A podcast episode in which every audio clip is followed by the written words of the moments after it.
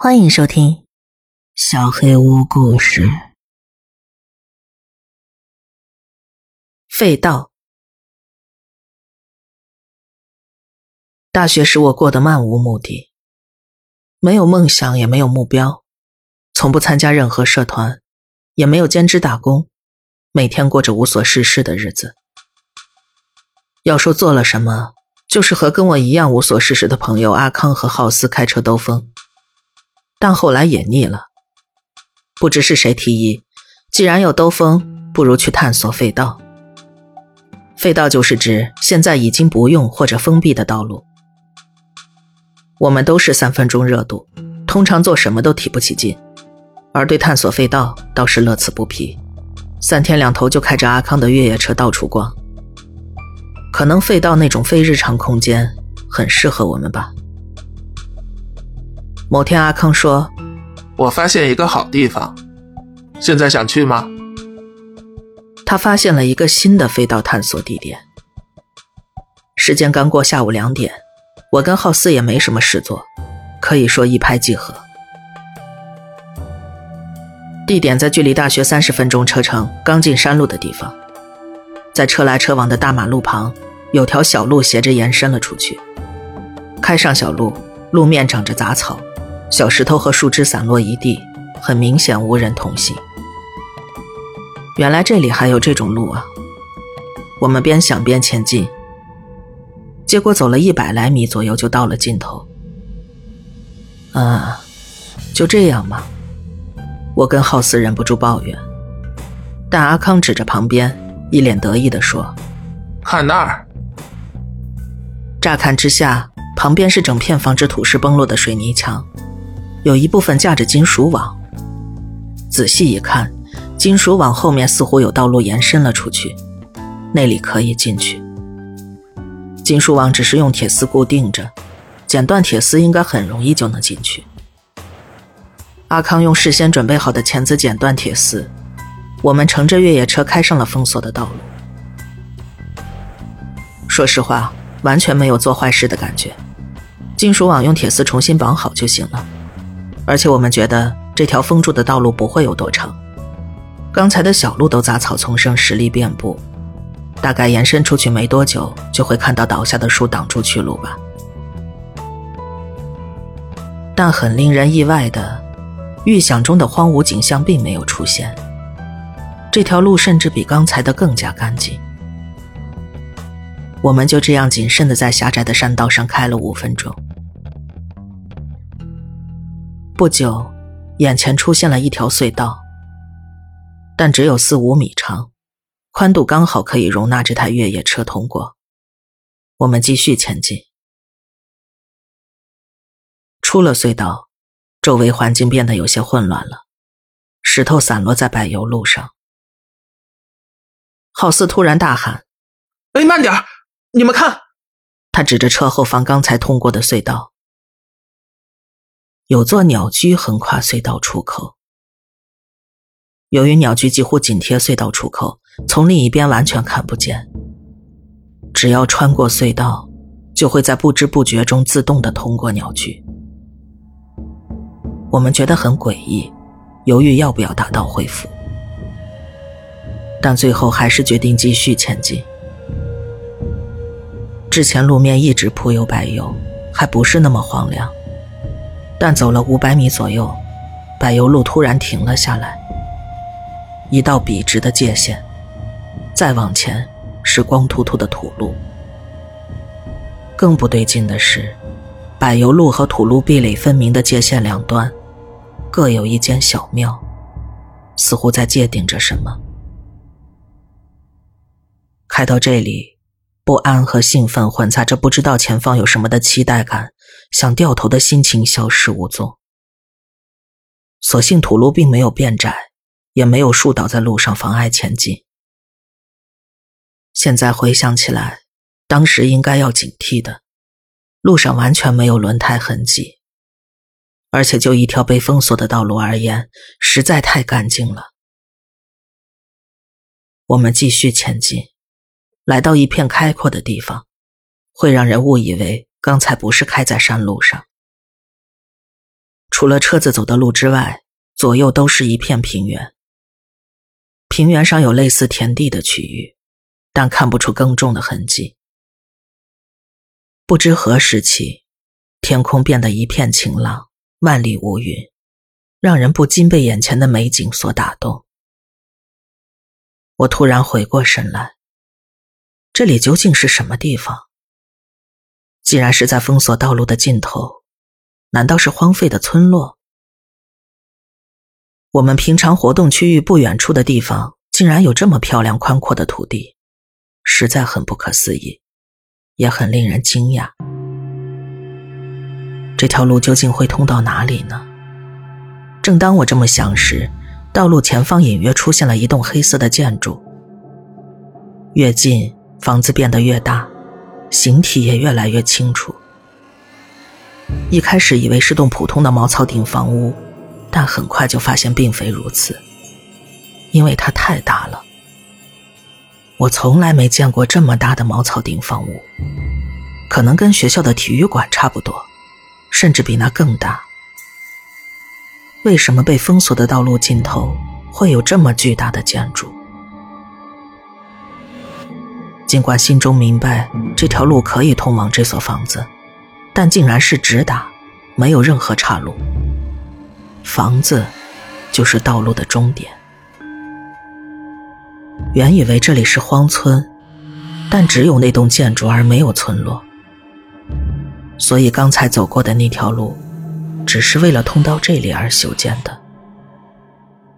我们把车停妥下车，没想到这里如此令人神清气爽，空气清新，万里无云，连风吹鸟叫的声音都听不到。气温宛如初春般宜人，让人起了永远待在这里的想法。但眼前庞大的茅草屋却让人不禁打消了这个念头。这栋房子到底是做什么的呢？听说茅草顶的房屋不妥善照顾的话会惨不忍睹，但这栋房子完全看不出来。整栋木造建筑很陈旧了，木材有些发黑，但却没有腐朽的迹象。是现在还有人在用吗？我们去里头看看吧，我提议道。阿康点点头，抬脚准备上前，但浩斯似乎意兴阑珊。我先在外头绕一圈。说完，就绕着大门走开了。大门有些沉重，但没有上锁。往里头窥探，闻到一股独特的气味，像霉味，又像灰尘。打扰了，有人在吗？没有人回应。好像也是理所当然的。确定没人之后，我跟阿康安心的走了进去。屋里有些昏暗，但从缝隙和大门照进来的光，可以看见里头是个木板构成的宽广空间。墙壁旁有架子，但架子上空荡荡的。左侧的墙上有拉门，拉门对面应该是另一个房间。除此之外，什么都没有。只有地板和墙壁，上方太暗看不清楚，大概直到天花板都是空无一物的。我们鼓起勇气想拉开拉门，都到这里了，不调查一下怎么甘心呢？你好，有人吗？再度确认之后，我战战兢兢的拉开了拉门，里头意外的明亮，吓了我们一跳。上方开了无数的采光窗，比大门处的空间更亮。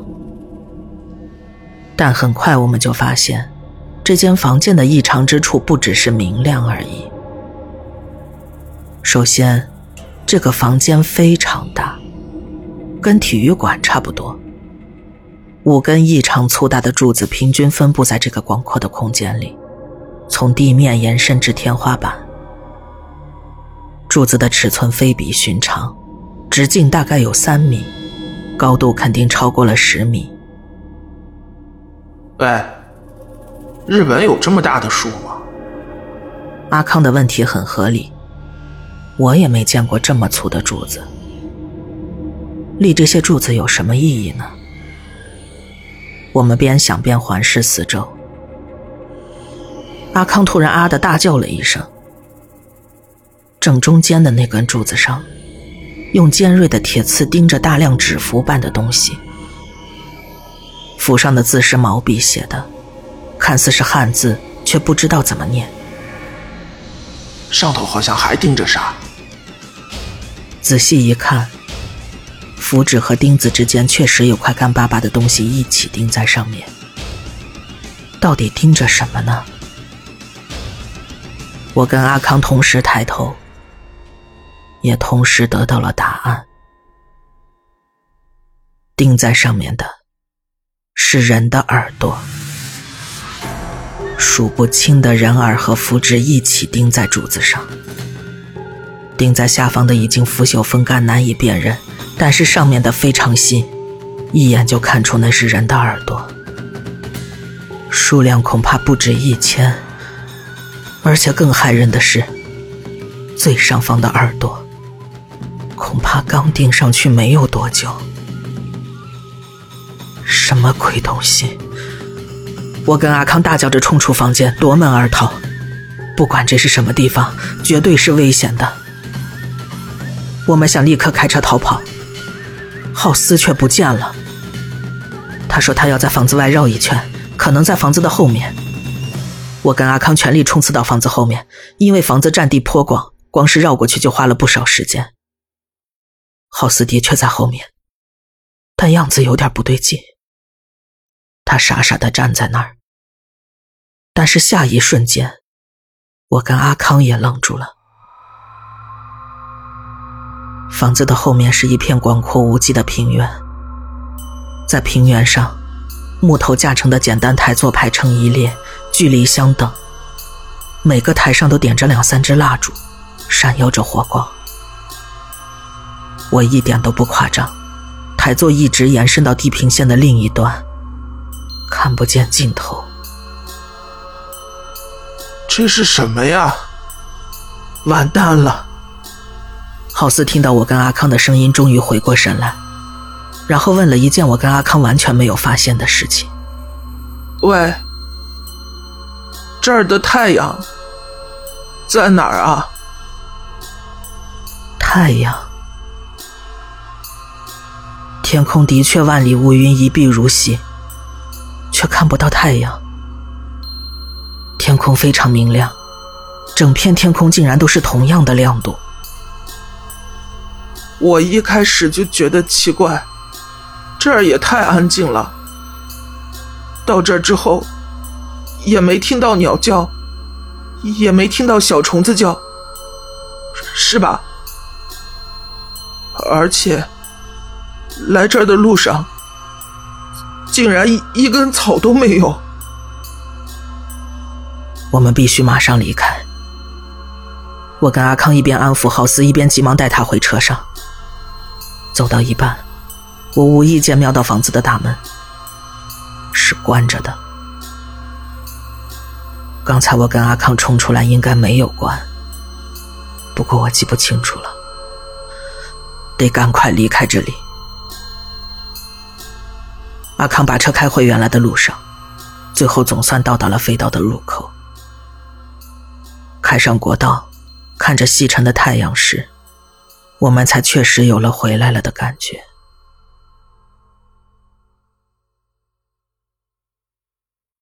之后。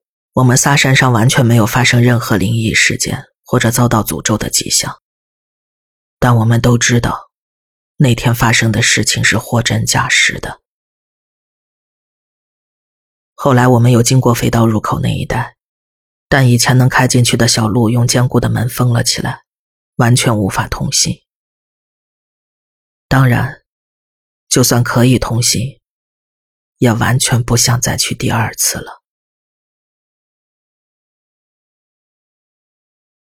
本期小黑屋故事就到这里。